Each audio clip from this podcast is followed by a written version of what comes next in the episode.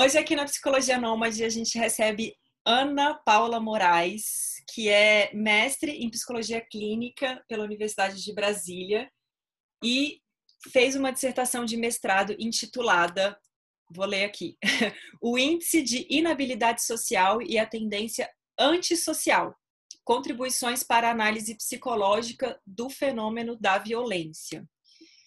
E aí, hoje a gente está aqui para falar sobre não só a dissertação de mestrado da Ana, mas também diversos elementos entre de diferenças, por exemplo, entre violência e agressividade, quais seriam as perspectivas de violência para psicanálise, violência estrutural, dentre outros temas interessantes.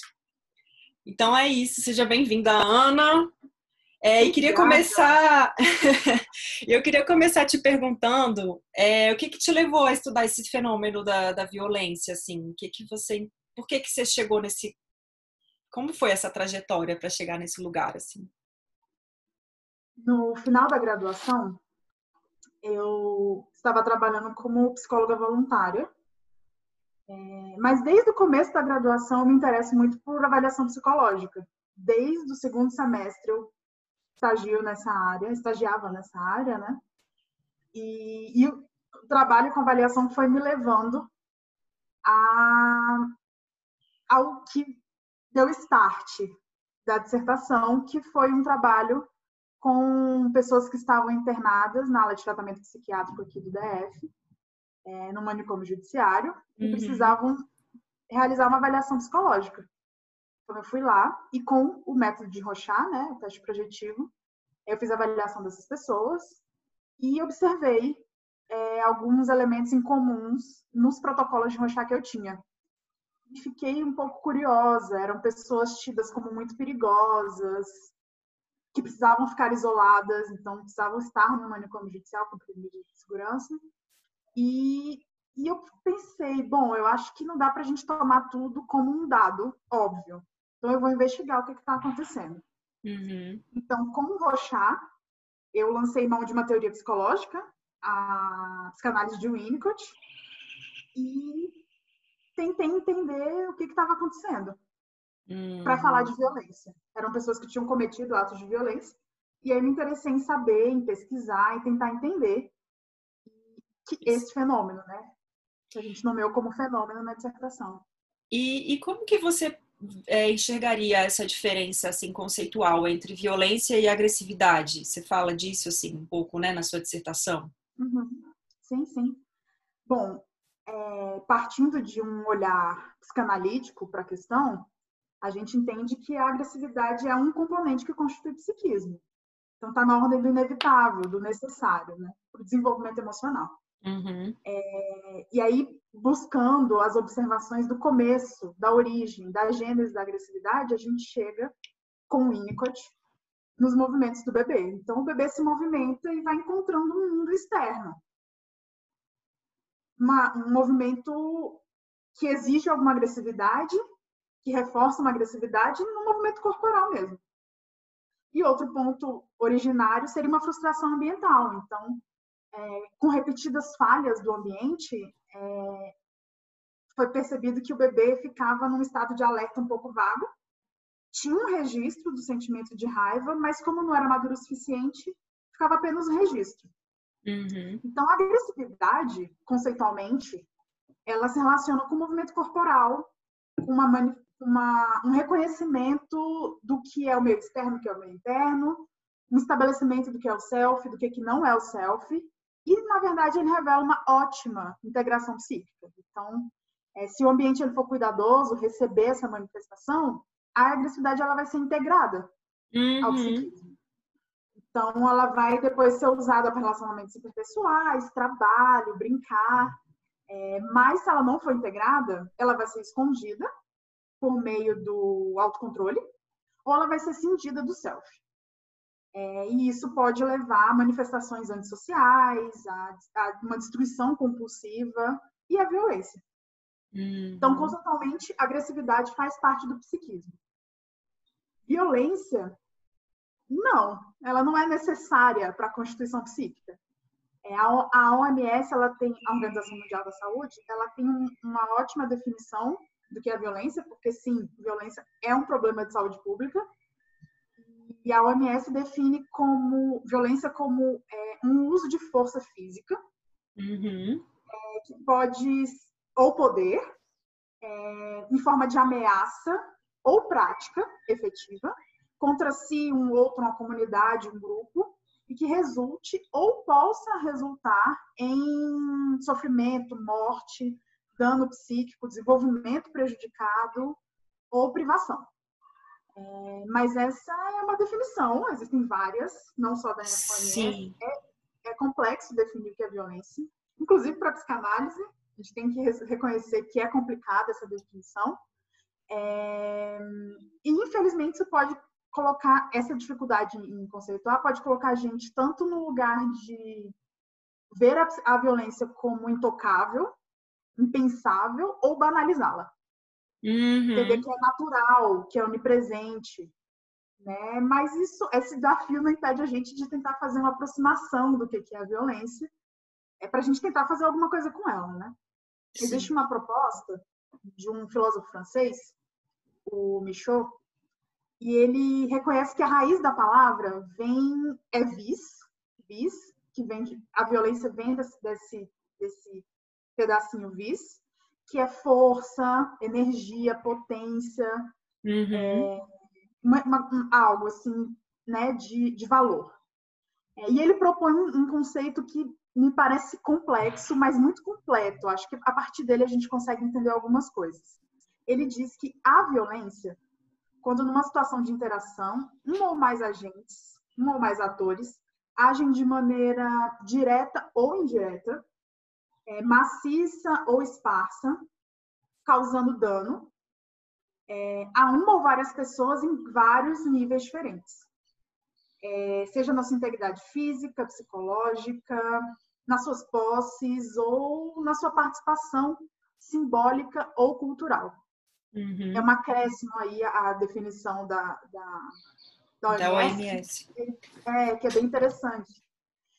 É, então, a gente pode pensar na questão da violência pela sua lesividade, o quanto ela lesiva a outra pessoa, pela sua intensidade, se ela é explícita ou implícita. Mas há uma questão que ele coloca que eu concordo com ele que é determinante, assim, e que talvez minimize a banalização que a gente faz da violência, é, que é a experiência.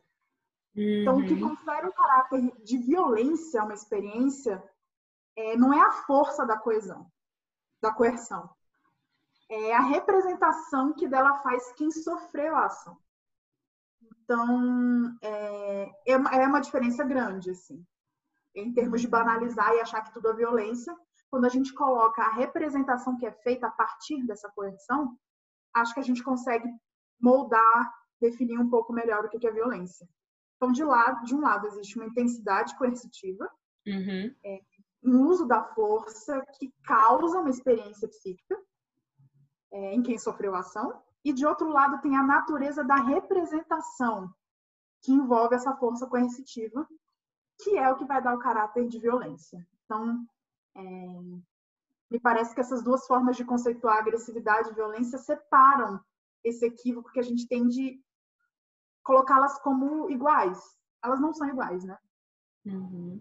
E, e, partindo dessa premissa, então, é, a agressividade é, como algo que estaria integrando o psiquismo é, é, é, bem uma perspectiva que o Winnicott traz também naquele livro, acho que é Privação e, e Violência, e Privação e Delinquência, né? Uhum. É, que ele, ele coloca bem isso mesmo, né? De, de quando essa agressividade ela não, não estaria integrada, o sujeito às vezes ele pode é, vir a cometer atos de violência. Seria mais ou menos uhum. isso? Sim. No primeiro, nos primeiros escritos dele, é, no primeiro texto que ele se refere à agressão, que é o Agressão e Suas Raízes, de 1939, ele, ele é muito claro no que ele diz. Existem duas forças constitutivas: o amor e a agressão. Igualmente constitutivas, igualmente importantes. Sem a agressividade do psiquismo, a gente não levanta da cama. Não, não existe vida possível sem agressividade. Então, é muito problemático quando a gente confunde agressividade e violência como se fosse uma coisa só e tenta colocar isso como algo que é externo, como algo que deve ser escondido, a agressividade, né? Uhum. Como algo que deve ser reprimido, revisto. Não faz bem, nunca fez. É... Não é o caminho. Não é o caminho. Mas é, olhando dessa perspectiva, a agressividade ela teria até uma noção talvez um pouco diferente do senso comum, ou a, a noção de agressividade. Porque essa noção talvez mais winnicottiana e psicanalítica, né, dessa, de, desse fenômeno, me parece então, a partir disso que você está trazendo, de que é um, um, uma pulsão, vou colocar assim, algo que o sujeito é, usa para se mover, algo que faz com que ele vá em direção a, a alguma coisa que não está bem ou que não está indo bem. Seria isso? Exatamente. A agressividade ela é usada literalmente no início da vida para a gente se mover.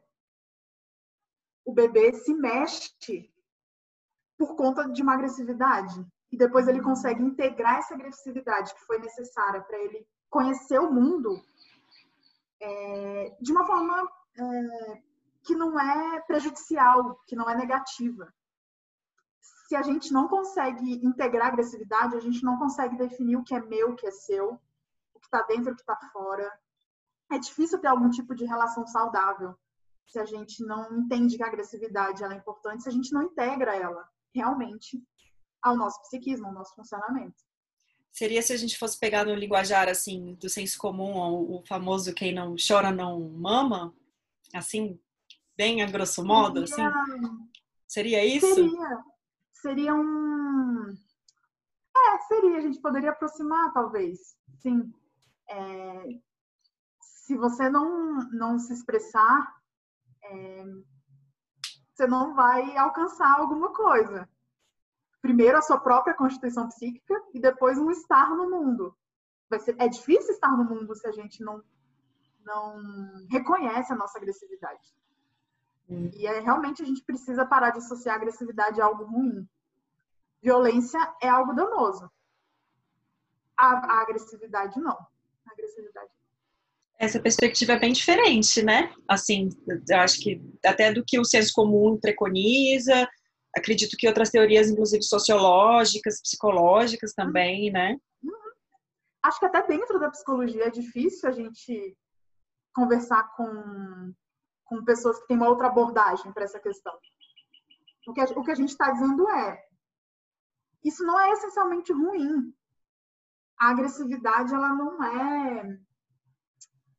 Não é o que faz o mundo ser é, esse caos que está sendo não é agressividade. Talvez seja justamente o fato de não reconhecer a agressividade que faça com que o mundo seja assim. Então, é difícil no senso comum, é difícil em algumas, alguns locais é, da psicologia e de outras ciências humanas, né? É, é, não é fácil a gente chegar com essa proposta. Não. Provavelmente e, e... o Winnicott encontrou várias barreiras.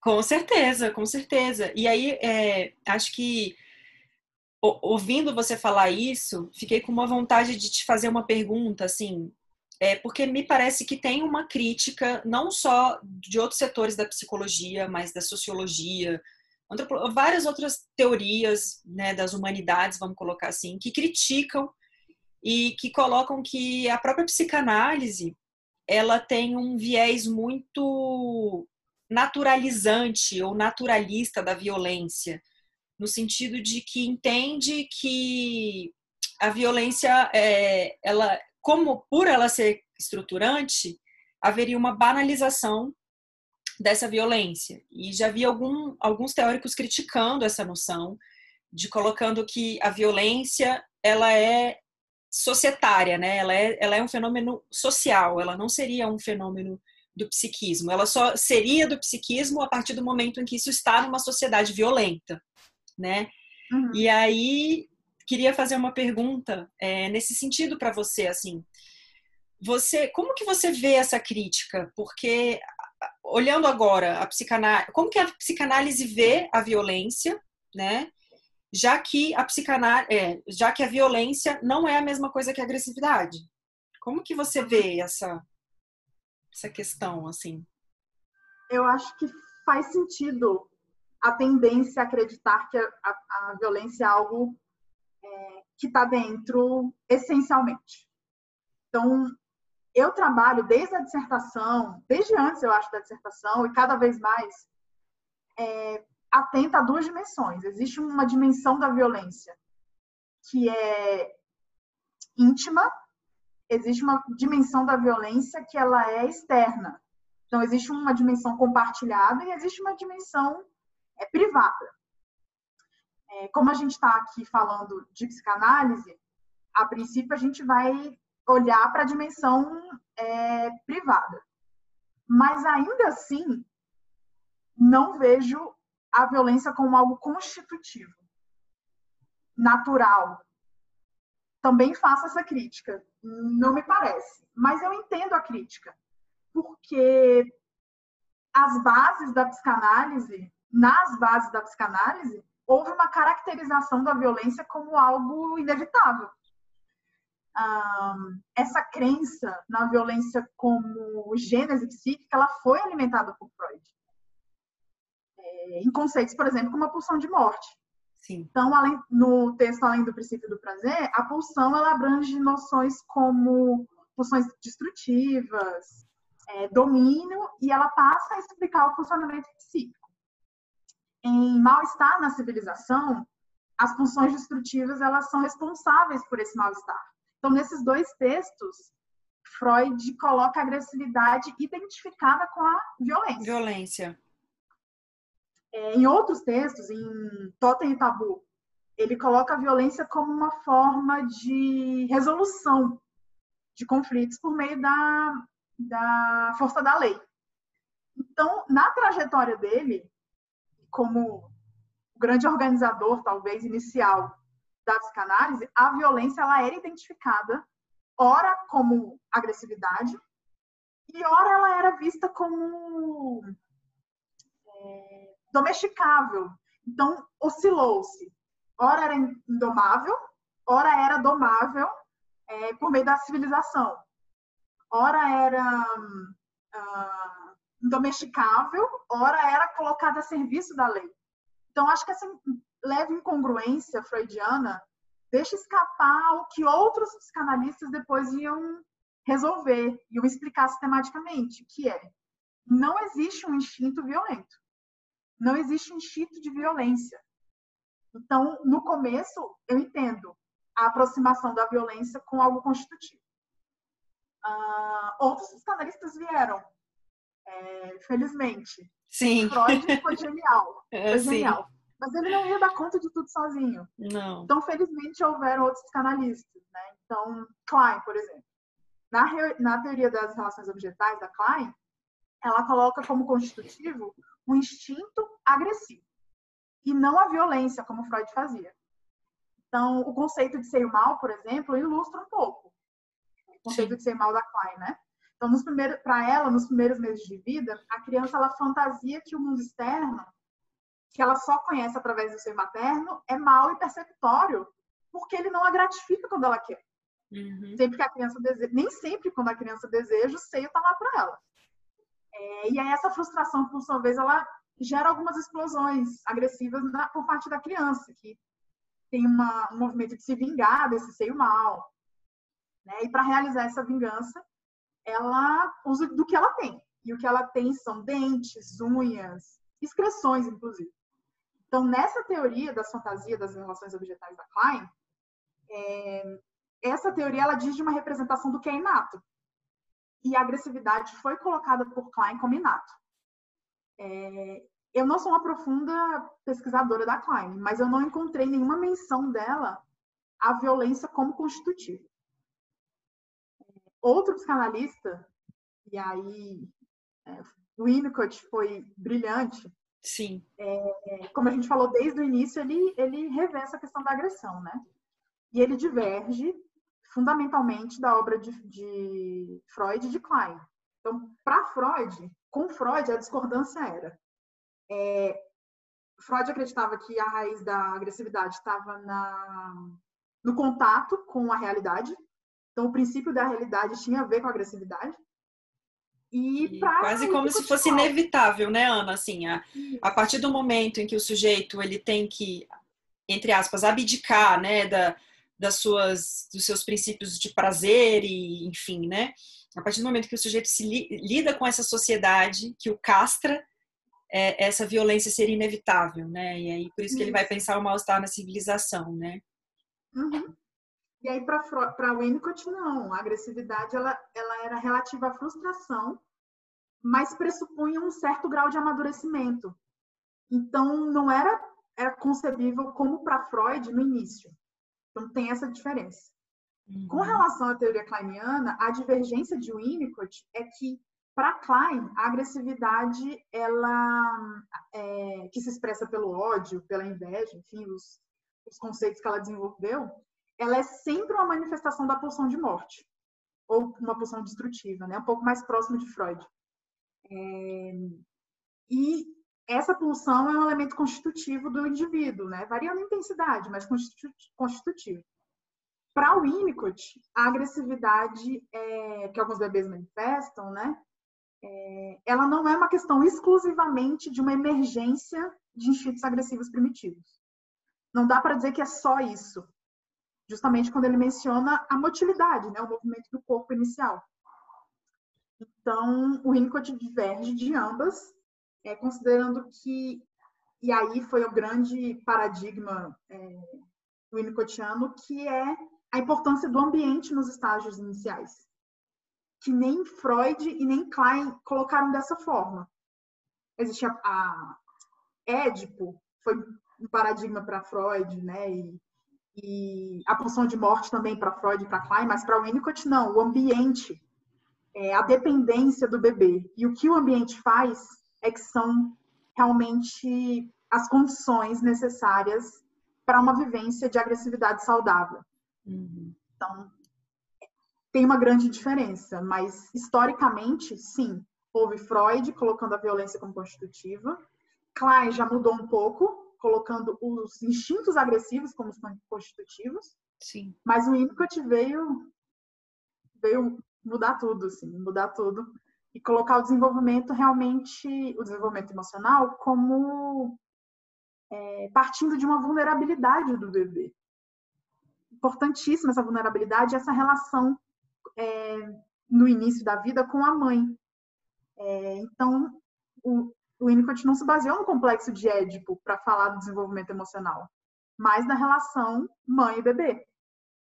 Então, partindo desse, desse relacionamento de dependência, aí sim fenômenos mais abrangentes do potencial de desenvolvimento humano mesmo poderiam alcançar seu, o seu realmente seu potencial, seguir esse curso de desenvolvimento, né? como uma autenticidade, uma independência, é, por meio do que ele falou, o Winnicott, sobre sentir-se real. Então, é, o ser humano ele acontece, mas não é de forma aleatória. Então, ele acontece dentro de um ambiente. E aí, ele, esse ambiente pode ser facilitador ou não. E era isso que o Winnicott estava tentando chamar a atenção. É, ele observou que realmente o amadurecimento ele depende de como o ambiente reage ao bebê. É, o bebê todo poderoso, talvez, mas o ambiente ele é um, um, um elemento uhum. significativo nessa relação, né? Então, é, essa figura inicial da mãe, que é essencial para que esse ambiente seja facilitador, a gente pode ampliar esse, essa analogia, esse cenário para outros contextos ao longo da vida do sujeito, né? Que foi o que eu tentei fazer com a minha dissertação. Então, que ambiente é esse que diz que uma pessoa que comete um ato de violência é, e que é colocada no lugar supostamente para uma recuperação, não promove o um mínimo de condições dignas de existência, que é o que se pretende ou se pretendeu com os manicômios judiciários, um tratamento. Mas não é a realidade. Então, ao longo da vida, existem chances do sujeito reviver situações, estar em ambientes é, que façam um tipo de contraponto a um ambiente inicialmente tido como é, não facilitador do seu desenvolvimento, Mas se a gente insiste em colocar um ambiente que não facilita, fica muito. Esse muito sujeito complicado. não consegue se desenvolver nunca, né? É. Não tem chances de ter outra experiência, uma experiência boa, significativa, né? Sim. Então, E faz muito sentido, porque né? porque essa perspectiva do Winnicott é, traz também uma espécie de um convite, a partir do momento em que você implica o ambiente nesse, nesse, nesse elemento constitutivo do sujeito, você também implica essas relações, né? Então as pessoas, assim, é isso que você falou, um bebê, um bebê absoluto, assim, que já existe em si mesmo, né? Essa imagem, ela é tida como não possível mais a partir da obra do Winnicott, né? Porque Uhum. então, o ambiente ele vai sobredeterminando cada vez esse indivíduo, né? Com certeza. É, não existe um sujeito possível sem um ambiente que lhe segure. Inicialmente segure literalmente e depois que te dê condições de, de se constituir. Né? Então, é, como diria o Winnicott, não existe bebê sem a mãe, não existe, né? um, um ponto conceitual importantíssimo. E não existe um sujeito que possa desenvolver toda a sua potencialidade para amadurecimento sem um ambiente que lhe favoreça. Sim. Então, é realmente uma outra forma de ver as coisas. É, e, e pegando o gancho, então, dessa noção que você traz, dessa importância do ambiente na constituição é, psíquica, emocional e do desenvolvimento do sujeito, como que o Winnicott perceberia essa noção do antissocial, assim? Como que, como que a gente poderia pensar, então, essa noção? é, porque hoje a gente vê muito em filme, né, de serial killers, assim, essa noção do, do, do antissocial, do psicopata, né, enfim. Como que você, é, como que o Winnicott percebe essa noção, se ele percebe, e, e, e você também, a partir dessa experiência, como que, que você perceberia essa, esse diagnóstico, vamos colocar assim? Uhum. É, o termo é muito diferente entre o Winnicott e o que a gente vê na vida e do dia a dia, nos filmes, nos livros. Sim, Antissocial para ele é algo completamente diferente dos assassinos em série, enfim, dos psicopatas que a gente fica lendo e vendo, assistindo por aí, né?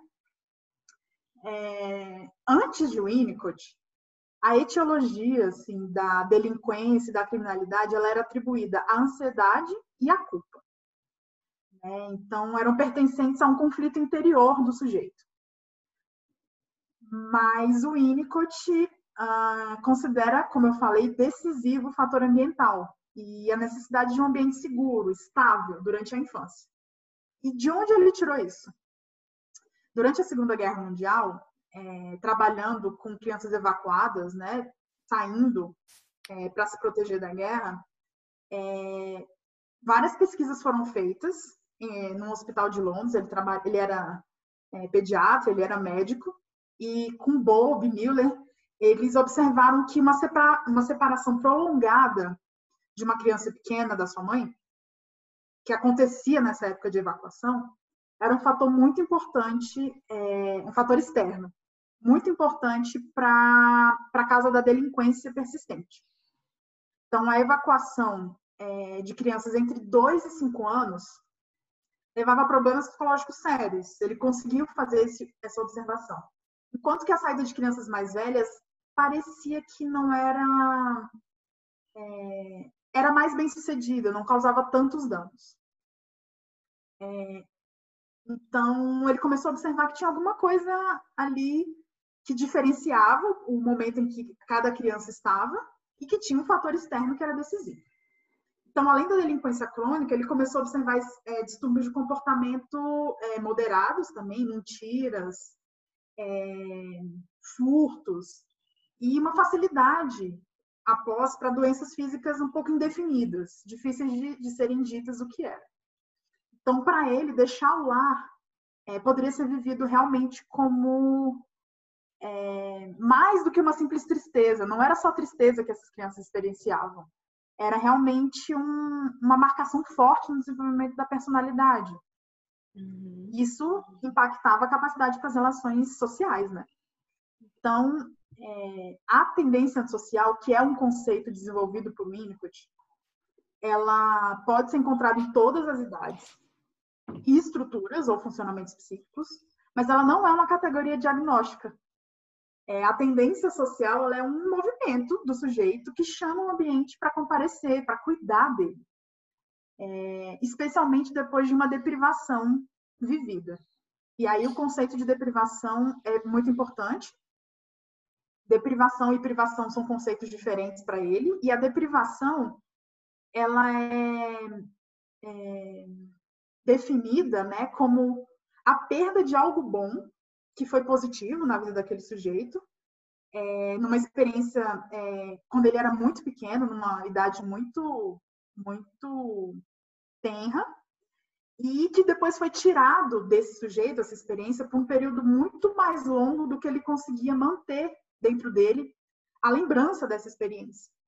Né? Então, a, a guerra como um evento traumático, como ele observou, e a persistência numa situação traumática é, estão diretamente ligados, ligados a esse conceito de tendência antissocial.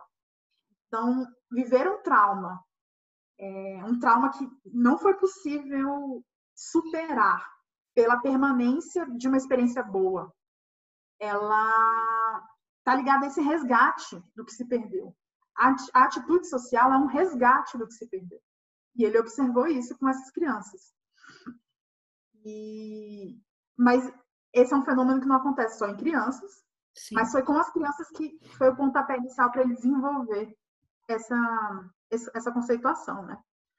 Então, é, a manifestação antissocial, né, com seus comportamentos como roubo, mentira, destrutividade, ela inclui, e aí um elemento que também é difícil a gente, é, quando conversa com colegas, explicar, é que a, a atitude antissocial inclui um, movimento de esperança. Então, o sujeito está procurando algo que foi perdido e está comunicando isso. Ele quer uma reparação da falha ambiental. Ele quer que o ambiente se responsabilize pelo trauma que, que ele originou. Então, é muito difícil sustentar essa ideia, principalmente na prática, né?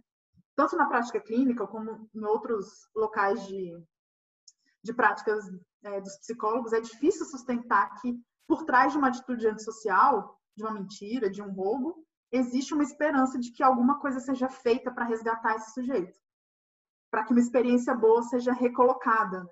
Então, é... e o, o, o alerta já em 1939. Ele fala que a gente vê constantemente esse momento ser desperdiçado ou desaparecer por conta de uma má administração ou intolerância dessa manifestação psíquica. Nossa, então, Ana, é muito interessante essa visão, né? Porque eu estava escutando você falar e eu fiquei pensando assim que, de alguma forma, é, tem um, um, uma crítica também social. É, quando alguém comete algum ato infracional, é, as pessoas tendem também a a falar assim que a gente não pode vitimizar essa pessoa, né? Tem uma crítica muito grande também aos movimentos de esquerda nesse sentido, de que a gente, sei lá, que as pessoas chamam esses sujeitos infratores de coitadinhos, de vitim, não, uma vitimização desses sujeitos assim. E ouvindo você falar, eu fiquei pensando nisso, que é, pensar esse sujeito como alguém que está se vitimizando diante do seu próprio ato infracional é reduzir demais esse debate. Porque me parece que o Winnicott, quando ele traz essa perspectiva, ele está justamente querendo ampliar e dizer: olha, é, a sociedade tem uma implicação nos atos infracionais que é de uma outra forma que não puni-lo, não punir de novo esse sujeito, mas de talvez dar uma outra possibilidade para que ele faça diferente na, na próxima vez, né? E, uhum. e vivendo uma sociedade tão punitivista como a que a gente vive, né, é muito complicado a gente trazer realmente esse debate para a cena, porque uhum. a, a própria sociedade tem uma visão muito punitivista. É problema dele que ele não deu conta de resolver esses traumas aí, é, né, problema é, não tem nada a ver com isso, né? A gente escuta muito isso por aí, né? Uhum. E a gente como sociedade se implicar no ato infra, no, né, em atos infracionais de sujeitos em geral, é, é um convite no mínimo no mínimo audacioso, né? Assim, que culpa uhum. temos do crime que o outro comete, né? Uhum. É, temos uma responsabilidade, porque não vivemos isolados. Ninguém vi vive na sua bolha. E vivemos num sistema, né, que é perverso e que operacionaliza diversas práticas violentas como naturais, né? Então, enfim. É, me parece que essa dificuldade de, de reconhecer a esperança por trás de um ato antissocial, primeiro que tem a ver com se eu não consigo reconhecer no outro é, uma, uma talvez uma perversão de uma agressividade, então o uso da agressividade de uma forma danosa, é, talvez seja porque eu não consigo reconhecer em mim mesmo que existe uma agressividade que precisa ser integrada. Então, se eu, se eu rejeito em mim, se eu cindo em mim mesmo a agressividade do, do psiquismo, como é que eu vou conseguir olhar para outra pessoa integrada? Então, é mais fácil dizer que a outra pessoa é essencialmente ruim, dizer que ela fez porque quis, que ela tem que se responsabilizar, do que olhar para a questão de uma forma complexa. Ela é complexa tanto no, no íntimo, tanto no, no funcionamento psíquico de cada um, quanto quando a gente entra em contato com o compartilhado. E aí é difícil a gente se implicar enquanto cidadãos, porque vai exigir da gente olhar para o nosso próprio problema, se a gente cinge a nossa agressividade, e vai exigir alguma ação. Ninguém quer reparar. É, é, é muito difícil a gente reconhecer que a gente errou e que a gente está disposto a reparar a nossa falha. Sim.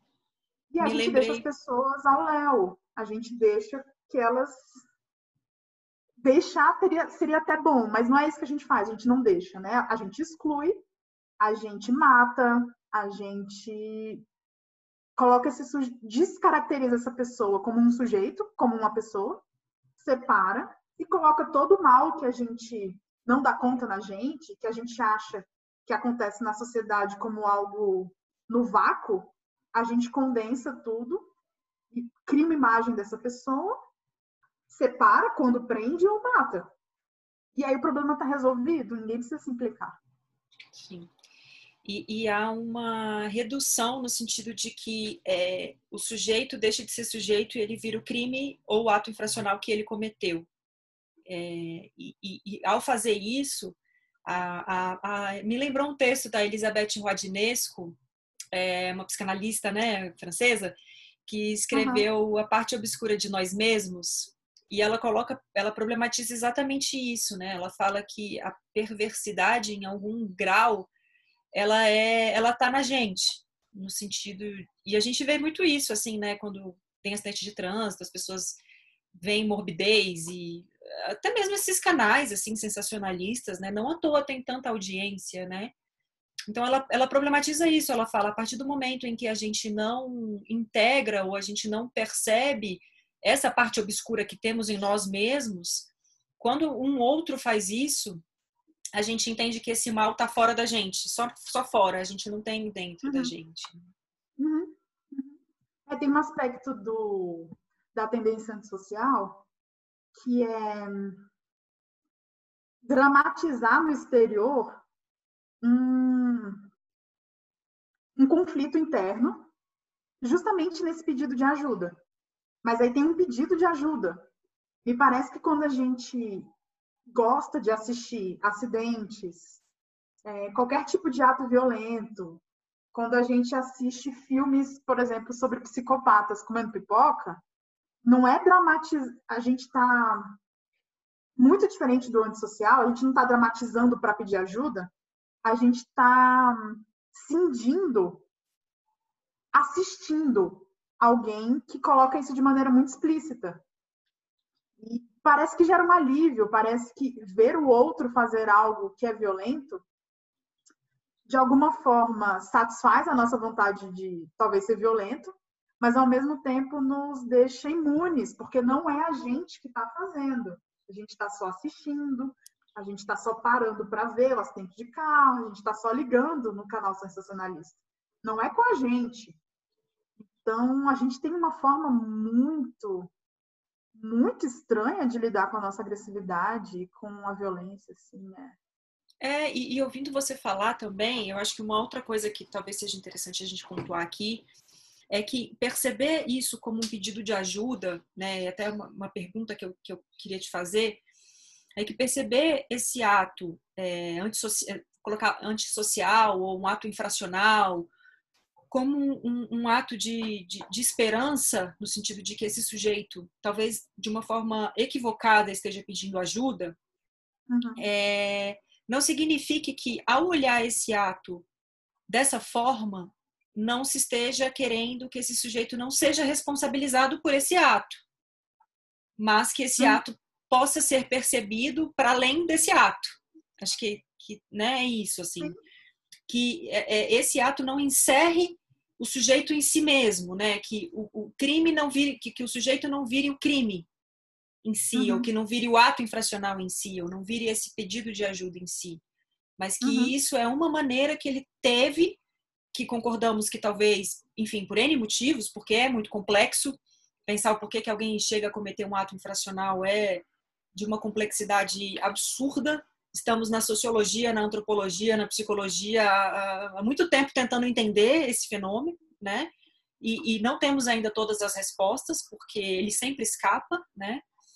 Mas entender a responsabilização também é importante, porque me parece que há um pedido disso também, nesse sentido do reparo do ambiente. Porque uhum. me lembro de algumas leituras que eu fiz. É, até no sentido de quando eu, eu também fiz o meu, minha, o meu mestrado sobre a medida de segurança, né? Temos isso em comum. E eu fiz algumas leituras psicanalíticas nesse sentido na época da minha, da minha elaboração da minha dissertação. E eu me lembro que tinha alguns autores que pontuavam né, o ato infracional desses sujeitos é, tidos como loucos, vamos colocar assim, muitas vezes também como um pedido de lei, porque essa lei mais simbólica havia faltado nesse ambiente né? Uhum. E talvez, uhum. ouvindo você falar agora nessa perspectiva com o Winnicott, eu acho que também tem a ver pensando nessa perspectiva do antissocial, né? Uhum. É uma leitura que me parece possível. Me parece possível. Em complemento a essa ótica winnicottiana. Sim. Acho que elas não, é, essas leituras psicanalíticas diferentes não precisam se excluir. Eu acho que essas se complementam. Então, existe um pedido de ajuda. Ambiente, faça alguma coisa com essa falha que você, a qual você me implicou.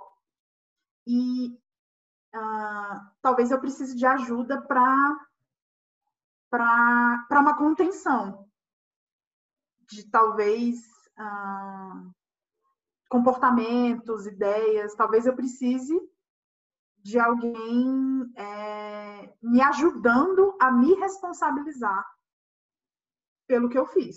Sim. É, quando uma pessoa mata a outra, eu acho muito difícil entender que ela matou sozinha essa pessoa. Talvez o ato, o, o puxar, né, o, o revólver, ou enfim, talvez isso tenha sido sozinho, mas atrás dela tem uma história pessoal tem uma história familiar, tem uma história social, cultural, política, econômica. Então, quando a gente coloca a pessoa como seu crime, isso para mim é claramente uma estratégia de desenvolver um projeto muito específico para a nossa sociedade, para a sociedade brasileira, eu estou falando, né? É, tem uma intenção muito específica quando a gente transforma as pessoas nos seus crimes. E não é uma intenção de ajudar essas pessoas. Sim, até Seja. porque. Uhum. Não, desculpa te interromper, não. Só complementando o que você, você ia colocar, é que até porque a noção de crime ela também perpassa uma noção política. Porque os sujeitos que, que cometem crimes hediondos no Congresso Nacional ou crimes de colarinho branco, eles não são punidos ou não são definidos pelos crimes que eles cometem, né?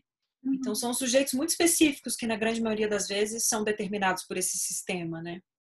Uhum. É, e já que a gente está entrando nessa dimensão da violência, bom, a gente já falou da dimensão um pouco mais privada, né?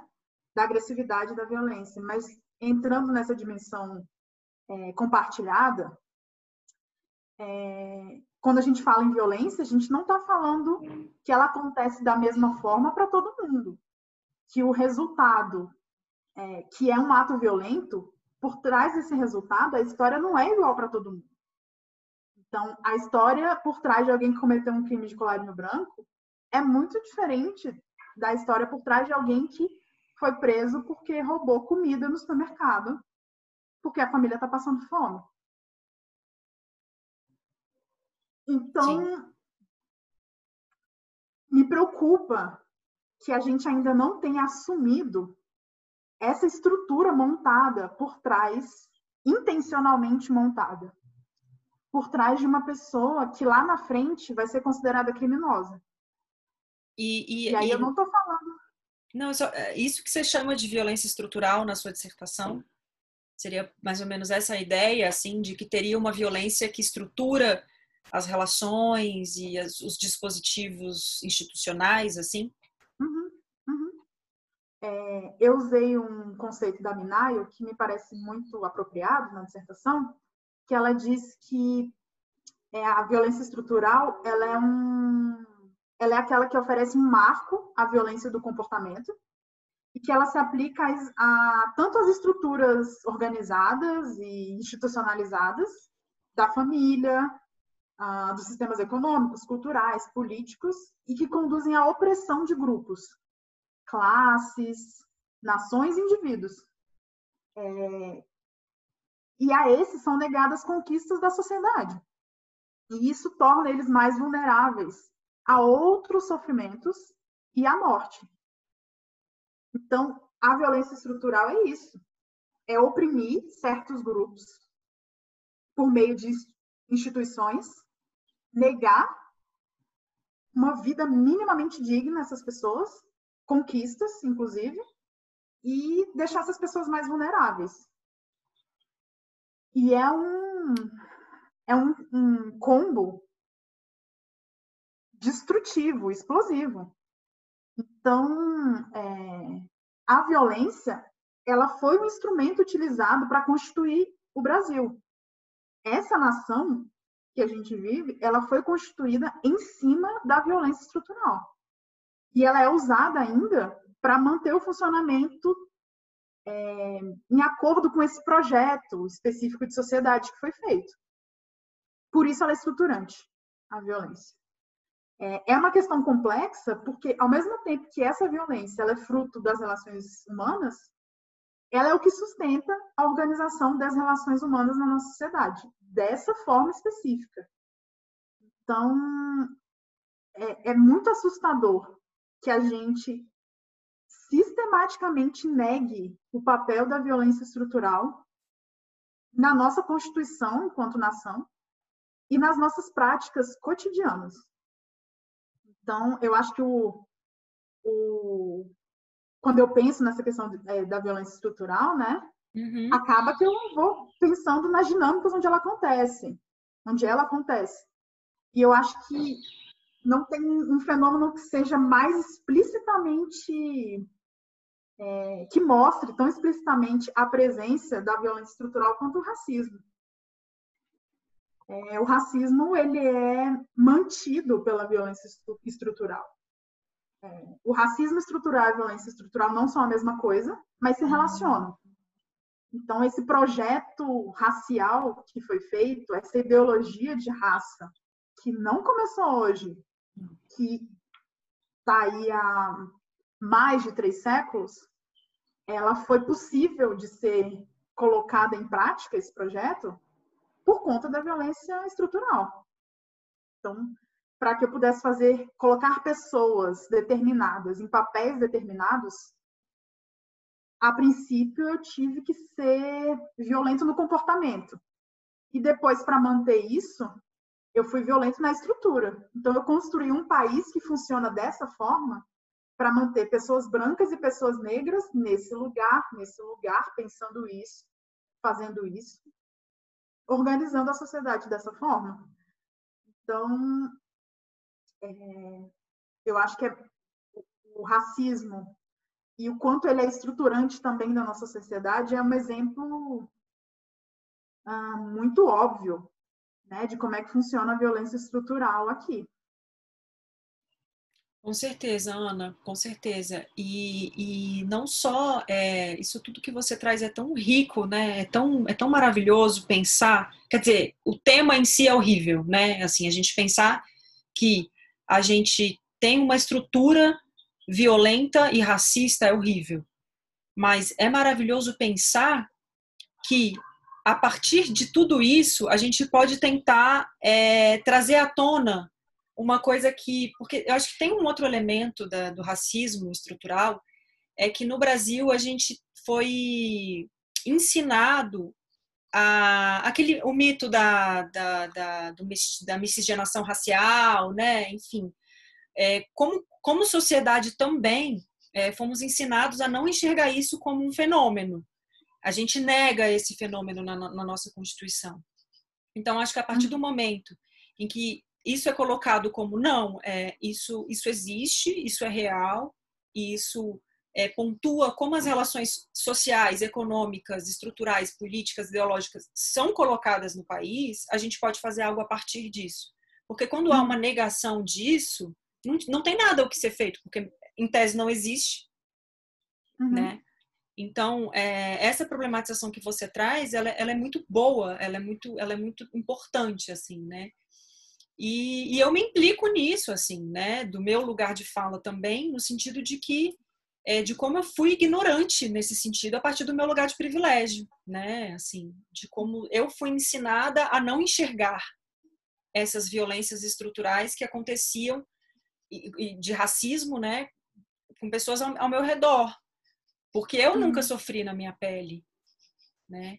Mas tive várias amigas que já sofreram então, é, conversar sobre isso é importante, é, é muito importante, né? É, assim como com a agressividade, quando a gente não reconhece na gente, a gente tende a atribuir ao outro. Com racismo acontece a mesma coisa. Se a gente não se racializa, a gente tende a atribuir o problema a outro. E existe um problema que envolve a racialização, que é a racialização não é o problema. É, eu ser diferente de você não é o problema. O problema é quando a gente transforma diferenças, coloca os diferentes em posições desiguais. Sim. É, e isso tem uma função. É, eu acho que a gente tem que começar a pensar na função das coisas. As coisas não acontecem no vácuo. Violência não é um dado natural, como a gente conseguiu é, talvez construir né, nessa nossa conversa hoje. Assim como o racismo não é um dado natural. Ambos são fenômenos que foram construídos. É, tem um, uma intencionalidade nos dois. Né? E, e estudando racismo e psicanálise, venho nos últimos anos tentando fazer esse diálogo é, de forma mais sistemática, né? não só na minha vida privada, é, consegui encontrar algumas leituras que corroboravam com uma sensação já de que a violência social ela não é um dado natural. Ela, como eu falei, é uma construção a serviço de um delineamento específico dos grupos. Então, para organizar o funcionamento dos grupos, a gente é, lança mão da violência. E ocorre a violência como, me parece, né, nessa, nesse diálogo entre racismo e psicanálise, parece que ela ocorre como uma necessidade de autopreservação dos grupos. É, e aí esses grupos vão definir o que é bom, o que é mal, é, esses grupos vão criar paixões odiosas e amorosas e vão, vão elaborar formas de expressar o amor e a agressividade, mas isso com o objetivo de fortalecer laços internos. Então, a Vanucci, num, num, texto de 2017, ela é muito explícita nisso, né? Então, a autopreservação dos grupos tem tudo a ver com violência e tem tudo a ver com racismo. né, e o, o Jurandir Freire Costa, ele também é muito, é, ele não deixa dúvidas quando ele diz que é, o fenômeno da violência ele não se restringe à expressão da agressividade. Então, mais uma vez, a gente está reforçando a diferenciação entre as coisas. Então, não é, não se restringe à, expressão da agressividade. Ela é também uma, uma formação que ela enlaça, ela mistura a disposição agressiva com exigências narcísicas de eliminar o outro. E aí é que está a diferença. Mais uma diferença entre agressividade e violência. É, porque aí, essa dificuldade de lidar com o diferente, esse problema narcísico, é o que faz a gente querer eliminar o outro. E da forma como fomos constituídos, o outro que é diferente, que é visto como uma ameaça, é o negro. Então, foram formadas é, estruturas, sistemas, instituições para talvez até facilitar o extermínio do outro. Então, quando eu oprimo, como a gente tinha falado do conceito da Minai, quando eu oprimo, quando eu não dou acesso a conquistas da sociedade, e quando eu deixo esses sujeitos mais vulneráveis, é muito mais fácil eu eliminar o outro. E eu acho que esse é o, o, a sutileza é, que é diferente de ser óbvio. É óbvio, mas é sutil. Então, eu acho que é a sutileza do racismo e é quando o racismo atinge a sua perfeição, assim. É, perfeição no sentido desse projeto, né? Que é o racismo. Dessa então, máquina, é... é uma máquina que opera, né? Com base em muitos e não ele é ditos. Efetivo. Ele é efetivo, é. sim. Ele é efetivo quando ele vulnerabiliza pessoas é, que talvez por conta da sua história, como eu falei, pessoal, familiar, econômica, política e social, vão cometer atos infracionais. É muito mais fácil. Eu crio todo esse, esse sistema, essa estrutura, eu empurro essa pessoa para cometer um crime, e aí eu mato ou eu prendo essa pessoa. E aí eu resolvo o meu problema narcísico o meu problema de conservação do meu grupo. Ah, então, é, é, muito efetiva essa, essa. É inteligente, é sutil, é óbvia e é perversa essa forma da, da, da, dos, da branquitude se conservar, se manter, Sim. buscar um lugar de poder. É muito efetiva, é muito sutil. E é, e muito, é muito cruel. Perversa. Muito cruel, né? E, de, de, culpabilizar um problema sistêmico, você coloca a problematização de um problema complexo e você individualiza, é, como se esse sujeito não fosse, não tivesse sido forte o suficiente ou não, não tivesse sido resiliente o suficiente. E ao fazer isso, a, a própria sociedade, as estruturas sociais se desimplicam, né? Elas se, elas não, não, não, eu não tenho nada a ver com isso, porque e mais uma vez reforça é, esse lugar que, é, é, que foi negado anteriormente. Não, eu não, a nossa sociedade não é racista, ela não, mas aí acaba uhum. reforçando, se retroalimentando com base nessa máquina que você coloca aí muito, muito melhor que eu, né? Que funciona muito bem, assim, né? E, e eu me lembro, eu estava vendo uma entrevista com aquele, com, com, aquele professor maravilhoso, o Silvio Almeida, e que ele coloca assim que é, é muito problemático você pensar, né, no, no, no sentido de que no pleno século XXI as pessoas estão tendo que ir para rua, para as ruas, para defender o Black Lives Matters, no sentido de que há 30, 40 anos atrás é, é, a gente estava discutindo direitos civis já, né, assim, de, sei lá, nos Estados Unidos o apartheid, de, de, de efeitos do apartheid, então nos estados lá estavam discutindo é, lugares, né, de espaços de circulação. Então, em termos de direitos civis, o movimento negro tinha conquistado uma, uma série de, de, de, de coisas, né, de, de avanços, já tinha poucos mais alguns. E aí ele diz isso, ele fala, é quase como se a gente tivesse retrocedido assim 100, 200 anos, que é simplesmente para de matar gente, assim, né? Então, agora a gente está tendo que retroceder do tipo, para de matar gente, para depois a gente galgar outras, outras coisas de novo, né? Outras pautas de novo. E eu fiquei uhum. pensando nisso e eu, e eu falei, gente, é verdade, porque quando você vai olhar o mapa da violência, quando você vai olhar os dados de homicídio no Brasil, ou quando você vai olhar né, qualquer dado, é, é assustadora a diferença, violência policial, né? De como a população né, negra morre muito mais, principalmente jovem, né? Jovem negro, morre muito mais do que qualquer outra categoria. Então, como você uhum. coloca, tem um extermínio, e é um extermínio muito, muito direcionado, né? É um projeto, como eu falei, né, desde o início. Tem uma intenção, tem um objetivo, tem um alvo e tem uma é, instru instrumentalização, tem uma forma de fazer. Né? Então, é, não, não, não foi à toa que as pessoas que eu encontrei na aula de tratamento psiquiátrico, a maioria era negra. Todos com quem eu, eu, tive contato pessoalmente eram eu negros. Também. Eu também. Não é por acaso. Não é por acaso que são as pessoas negras que estão encarceradas. E, e as duas pessoas brancas com que eu atendi quando eu, quando eu trabalhei na, na, na, na vara de execuções, como estagiária na época, eram pessoas é, com poder aquisitivo mais alto e que puderam pagar uma clínica de tratamento psiquiátrico, porque a medida de segurança tem esse furo. Então, se a pessoa tem poder aquisitivo, ela pode cumprir essa medida em uma clínica psiquiátrica. Então, eram clínicas que, na época do meu estágio, custavam 30, 40 mil, nem sei quanto que custa uma clínica dessas hoje em dia por mês. Então, a família pagava. E como a medida de segurança tem um tempo mínimo, mas não tem um tempo máximo, então, às vezes, é, é, era na, medida uma, era, na verdade, uma medida do advogado, da família.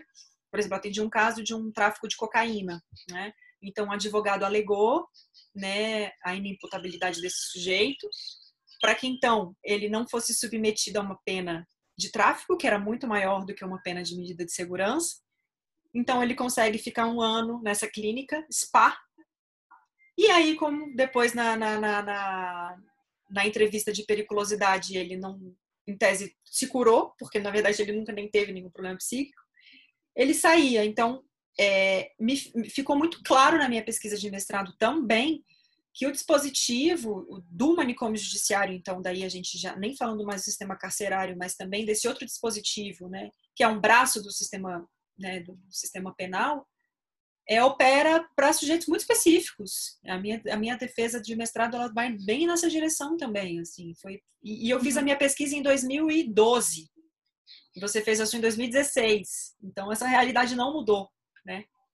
E não vai mudar tão cedo, né? tem furos para os dois lados, né? Tanto uma pessoa branca que tem dinheiro pode furar esse, essas normas e sair, quanto por essa questão de, de ser é, da, do cumprir a pena não ter um fim, pessoas negras que não têm dinheiro vão ficar lá para sempre. Não são furos, novamente, não são furos intencionais, é, não intencionais, e são furos que visam grupos completamente diferentes. Sim. E o Silvio Almeida ele é brilhante em chamar atenção para a estrutura por trás do racismo e como ele se mantém. Ele, é, felizmente, é uma voz que está sendo é, que está sendo possível de ser escutada. E eu acho que a gente na saúde, a gente na psicologia, a gente precisa olhar para isso e por que, que a gente está fazendo? Porque se. Como é que a gente usa, por exemplo, uma avaliação psicológica como um instrumento para manter pessoas num manicômio judiciário para sempre? Se a gente não racializa o profissional que está fazendo a, a, avaliação, se a gente não racializa quem está lá dentro, e se a gente não é, entende qual é o projeto de Estado que é colocado todos os dias há séculos, é muito fácil um psicólogo reforçar uma violência estrutural. É Sim. muito fácil um psicólogo é, passar batido num problema que é racial e não psicológico. Não é individual, é social. Com certeza, Ana, com certeza. E, e até mesmo na minha formação como psicóloga, eu estava pensando isso, assim, é, me formei em 2009, né? Na minha formação de graduação, eu não tive contato com nenhum debate nesse sentido. E eu me lembro que no ano que eu entrei na UNB, que foi em 2004, foi, se eu não me engano, o primeiro ou segundo ano de cotas da UNB. E aí eu me lembro que a gente tinha debates calorosíssimos assim com o pessoal da graduação, o pessoal do centro acadêmico, várias pessoas eram contrárias à época, outras eram a favor, então a gente colocava na roda, discutia, debatia. E aí eu me lembro que, que tinha um professor que me deu aula, que foi um dos professores que ajudou a pensar né, na, na, na cota e tal. E produziu o relatório para defender a cota. E aí me lembro que, que ele contando sobre como que eles foram pensar para assim, no mecanismo, como é que eles iam conseguir colocar isso num questionário, né? E aí era mais ou menos assim, ah, você se incomoda de uma pessoa negra morar no mesmo bairro que você? Não. Você se incomoda de uma pessoa negra morar, sei lá, na mesma rua que você? Não. Você se incomoda de uma pessoa negra ser seu vizinho? Não. Você se incomoda tipo de uma pessoa negra visitar sua família, sua casa? De maneira nenhuma. Ah, mas e daí se ele namora sua filha, você acharia ruim? Ah, acharia. E isso, assim, né, conforme os instrumentos de avaliação psicológica de formas muito sutis, mas era mais ou menos isso que, que ele queria chegar, assim, ele queria entender na aproximação da, né, né, do, dessa, dessa figura branca com a, a, figura negra, como é que isso acontecia. Porque é outro uhum. dado, né? É, ah, você é racista? Não. Você conhece alguém que é? 99% da, das pessoas que respondiam diziam que sim. Então, como isso é possível matematicamente? A conta não fecha, uhum. né? E aí eu me lembro uhum. que, que quando ele, é, eles, eles fizeram esses questionários e aplicaram na época e tudo mais, e aí as cotas foram aprovadas com base né, em critérios muito objetivos, né? Ele, ele colocava isso, assim, de que é, a, a, a, a gente tem que fazer uma correção estrutural também nesse sentido, né? Assim, a gente enquanto sociedade, né? Uhum. A gente tem uma dificuldade em aceitar que uma reparação precisa acontecer, como as cotas são uma reparação, porque a gente, para começar, a gente nem admite o que foi feito enquanto é, construção do Brasil. Que o Brasil aconteceu em cima de dois traumas é, sociais. Primeiro, né, a invasão é, portuguesa, sim. A, a, a tomada das mãos dos indígenas e depois o tráfico humano. Trazer pessoas destituídas da sua condição de humano para serem objeto, né? então escravizar pessoas e trazer para cá. Dois traumas essenciais na Constituição do Brasil. E a gente nega que isso aconteceu através de conceitos como miscigenação, como democracia racial. Então a gente nega que isso aconteceu como é que eu vou reparar algo que nunca aconteceu?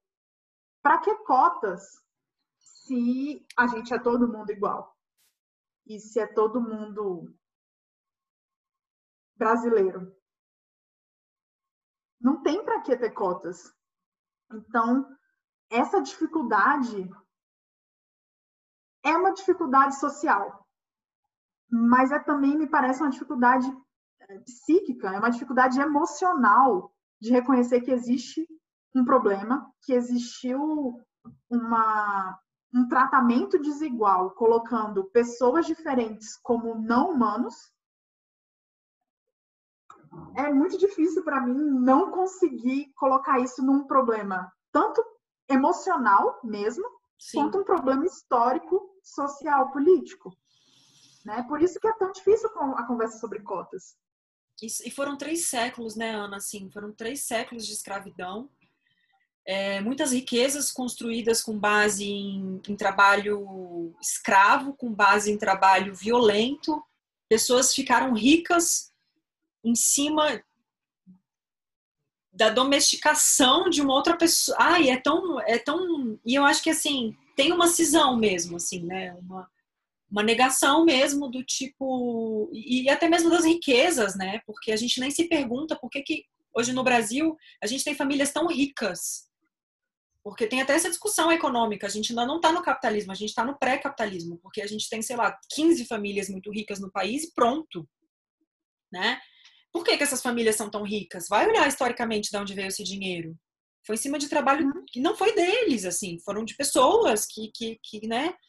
Foram escravizadas para dar essa riqueza para essas pessoas. Então, é muito cruel, assim, e, e, e, problematizando nesse sentido que você traz da nossa formação, eu fui pensar nisso e eu fui ler a, a Bell Hooks recentemente e eu comecei a chorar tanto quando eu comecei a ler a Bell Hooks porque eu, eu, eu vi o quão ignorante eu era e eu que me digo assim super sei lá, no mínimo um pouco intelectual, por já ter feito um mestrado, por estar nesse ambiente, enfim, por ter acesso a muito texto, a muita literatura. Falei, gente, por que, que eu não li a Bell Hooks na minha graduação? Por que, que a gente não lê Bell Hooks no curso de psicologia? Porque o que ela traz ali é de uma crueldade e, e, e, eu acho que ela ainda traz uma problematização que, que é assim essa do, do racismo estrutural, mas ela ainda fala assim que o racismo pensa também nos homens, mas ele também é quando a gente vai discutir racismo a gente pensa no homem. As mulheres são também mais uhum. ainda relegadas, né, a esse pensamento, uhum. assim. Uhum. E, e, eu, e, coisas que eu não sabia, assim, crueldades, um requinte de crueldade muito, muito absurdo, assim, de como as, as mulheres negras foram estupradas mesmo ao longo dos séculos, como os corpos foram mais objetificados ainda do que da pauta das mulheres. E aí ela coloca isso naquele livro, né? E eu não sou uma mulher, que foi o que eu comecei a ler. Ela fala assim: bom, vocês brancas se dizem feministas, é a favor do movimento negro, mas vocês querem pautas como é, queremos o trabalho e queremos liberdade sexual. A gente já trabalhava e a gente não era remunerada para isso, e os nossos corpos já eram usados para estupro coletivo, ninguém fala nada sobre isso. Aí ela tá, então eu não sou uma mulher, porque as pautas que vocês estão defendendo aí não entram na minha pauta como uma mulher negra, né? E para mim foi um tapa na minha cara, assim, um tapa na cara da minha ignorância como uma mulher branca que nunca tinha parado para pensar nesse aspecto. Sabe? Então precisamos dialogar. E eu fico muito feliz que você tenha trazido esse, esse debate, porque eu acho que ele é muito importante. Ele é muito importante para a gente tentar construir outras possibilidades, assim. Talvez falando disso, a gente possa trazer à tona o que foi muito bem escondido historicamente, né? Assim. É um olhar para outro lado, né? Porque assim a gente está tentando mostrar, é, a gente povo negro está tentando mostrar desde que a gente pisou aqui. É, mas aí olhar para outro lado é mais fácil. Então não tem como a gente pensar é, numa sociedade violenta sem pensar é, na agressividade e na violência estrutural. Não tem como pensar racismo sem pensar questões de gênero, porque senão o debate fica entre os homens. É, e não tem como pensar em feminismo sem pensar em racializar quem são essas feministas. O que a gente precisa, enquanto mulheres negras, é muito diferente do que as mulheres brancas precisam não é, não tá no mesmo saco. A gente não vive as, os mesmos problemas, a gente não batalha pelas mesmas coisas e as nossas conquistas são muito diferentes. Então, ex, existem especificidades que precisam ser ditas, faladas. É, especificidades de um problema social, né? Então, é, tem essa, essa complexidade aí, né, dessa questão. Mas não adianta, não adianta. Enquanto a gente não entender que o racismo ele uh, subjetiva as pessoas de forma diferente, Sim. não vai ficar adiantando falar sobre racismo. Não vai ficar adiantando falar sobre violência. É, sim, a gente vai continuar falando do racismo estrutural. Porque ele é óbvio e ele está aí. E nos afeta todos os dias. Mas a gente também precisa entender que a dimensão é, individual, ela é completamente atravessada, cortada, traumatizada, dilacerada pelo racismo. E, e, e aí, sim. E como uhum. você enxerga essa questão do racismo na psicologia, assim? Porque eu, eu falei isso, né, que na minha formação a gente não, eu não tive acesso a essa, esse debate. E como que você enxerga isso, assim, na perspectiva, né, da psicologia e, e relações raciais? Uhum. Um, nós tivemos pessoas pensando, tanto a psicologia quanto a psicanálise, pessoas negras pensando, há muito tempo. Fanon, existem muitos, muitos pesquisadores que pensam isso. A Lélia Gonzalez, né? Lélia Gonzalez.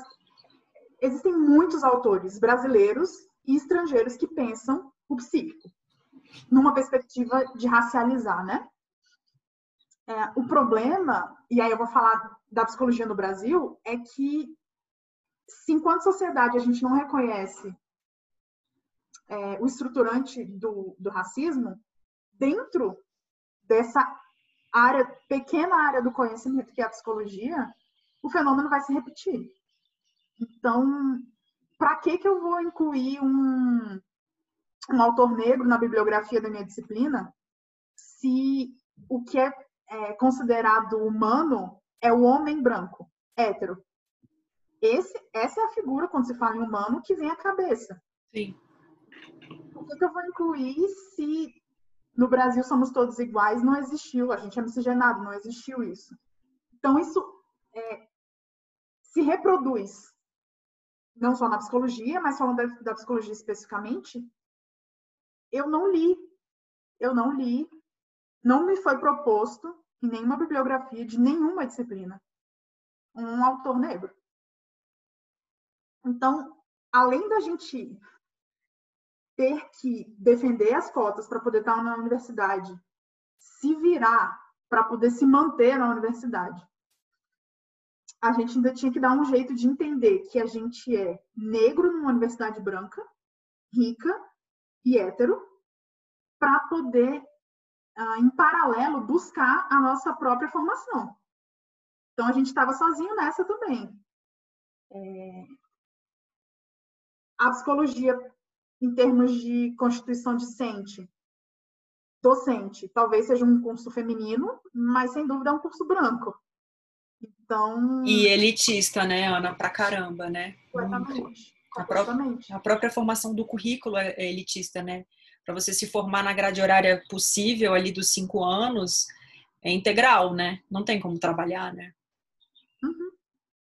E acho que agora ah, de forma mais expressiva, não que não acontecessem debates, não que não houvessem pessoas pensando, mas parece que agora de uma forma muito expressiva e um, é, sem pedir desculpa por estar fazendo esse debate, existem debates sobre questões raciais acontecendo, talvez uhum. direitos sendo cobrados uh, de forma importante, mas a psicologia é completamente falha na questão. Na questão de gênero, não, porque uh, o feminismo, é, quando a gente pensa em feminismo, assim como a gente pensa em homem, o que vem à cabeça é uma mulher branca. Então, o feminismo está seguro na universidade. Mas as questões raciais, não. Então, é, a gente precisa de mais professores negros. E sendo negros, que se reconheçam negros, que se impliquem nessa questão, que tragam essa questão, porque também não vai adiantar uh, ser só negro. Na, a gente não vai virar cota docente, né? Não adianta ser só negro, professor negro. Você tem que racializar o seu conteúdo. Sim, ou então vai fazer igual aquele. Eu nem sei se ele ainda tá naquela fundação do Zumbi dos Palmares, aquele, uhum. aquela pessoa que fala do, do selo, é, que, o selo não racista, não sei o nome do selo, mas que declara uhum. que aquela pessoa não é racista, uhum. né? Então, se não vira, vira isso, né? Vira uma pessoa uhum. que, que não entende nem a, os próprios problemas que o atravessam, assim, né? Uhum. É, então a gente precisa na psicologia ter pessoas negras falando e a gente precisa ter pessoas brancas ouvindo. Sim. Porque em, existem tentativas de dizer mas que são silenciadas pelas pessoas brancas, porque elas sabem, elas, enfim, elas estão ali, elas, enfim, eu tenho inúmeras críticas, né, à psicologia feita em Brasília, inúmeras assim. Então a gente precisa, depois que as pessoas brancas, os professores brancos conseguirem ouvir os alunos também, aí a gente pode talvez conversar, né? Mas me parece eu estou um pouco afastada da universidade há um tempo, mas me parece que, por enquanto, a gente ainda precisa de pessoas negras falando e pessoas brancas ouvindo. É, mas vai ser ótimo quando a gente puder conversar todo mundo junto. vai ser maravilhoso, assim. Talvez a gente tenha alguma esperança das coisas mudarem quando a gente puder conversar. Com certeza, com certeza. Eu, eu torço para que isso aconteça, assim, porque a, a pluralidade ela é, ela, é, ela é imprescindível e, e, e nos falta, né? E nos falta enquanto sociedade e nos falta enquanto projeto de sociedade, porque a, a gente ainda precisa caminhar muito também para uma noção democrática de política, né? Uhum. Então, é, trazer a democracia para as relações, né? Enfim, e, e trazer isso para a vida mesmo do cotidiano, né? E eu me lembro que eu tive uma colega de trabalho há muitos anos atrás que que ela foi uma das primeiras pessoas que me apontaram isso, assim. Que eu lembro que eu estava indo toda empolgada para a Marcha das Vadias e, e aí ela falou assim, ela falou, meu, vocês, vocês são muito alienadas, assim, vocês mulheres brancas são muito alienadas, porque a gente mulher negra a gente avadia há muito tempo, assim. E, e, eu me lembro que eu fiquei com isso na cabeça, assim, muito tempo, sabe? Então, é, eu acho que o diálogo, como você fala, assim, é, para que a gente comece a falar, talvez, ó, a minha pauta como mulher branca é essa, a minha como mulher negra é essa, talvez a gente tenha algumas em comuns, talvez a gente não tenha nenhum em comum, mas vamos conversar sobre isso. É, mas como você coloca, não negar que existem diferenças e não, não negar que existem diferenças históricas, políticas, sociais, né, colocadas. E daí talvez a gente possa fazer um debate justo, né? Talvez a gente possa fazer um debate mais mais próximo da realidade, né? Uhum. Que, que, atravessa é. a gente, assim. A gente precisa descolar o diferente do desigual. Uma coisa Sim. não tem nada a ver com a outra. Então, é... isso, assim, em todos os níveis possíveis. Desde diferenças de constituição psíquica até diferenças sociais passando por todos os níveis possíveis, a gente precisa desconstruir, separar, ser diferente. Por ser diferente, eu não preciso estar num lugar desigual. Né? Então, a gente está tentando fazer isso, enquanto comunidade, a gente está tentando falar. É, mesmo que não queiram ouvir, a gente vai continuar falando. Por favor. Se, quiserem ouvir e, e, e entrar, né, compartilhar, enfim, é, multiplicar esse conhecimento, ótimo, mas eu acho que a gente chegou num ponto que, que não dá mais para a gente ficar esperando que as pessoas brancas nos escutem. A gente vai fazer com ou sem vocês. Se for com vocês, vai ser melhor. Mas não tem como frear o que a gente está tentando fazer no Brasil, especificamente, há 400 anos. É, 500 anos. É, não, não vai ter como frear vai haver resistência, mas a gente não vai desistir, não. Não, nem, nem podem, nem, nem podem, né? Assim, eu sei que eu, que eu tenho um outro lugar de fala, mas assim, me implico nisso, assim, o que eu puder fazer para ouvir, né, e, e, tentar entender mais do que eu não, não entendo mesmo, né? Eu sempre, né, é uma busca, é uma busca, né? É um horizonte, assim. Porque eu sei da minha ignorância, né? Eu sei da minha ignorância, assim, me coloco nesse lugar mesmo, assim, de não saber mesmo muitas coisas que, que não me atravessaram. Então eu escuto.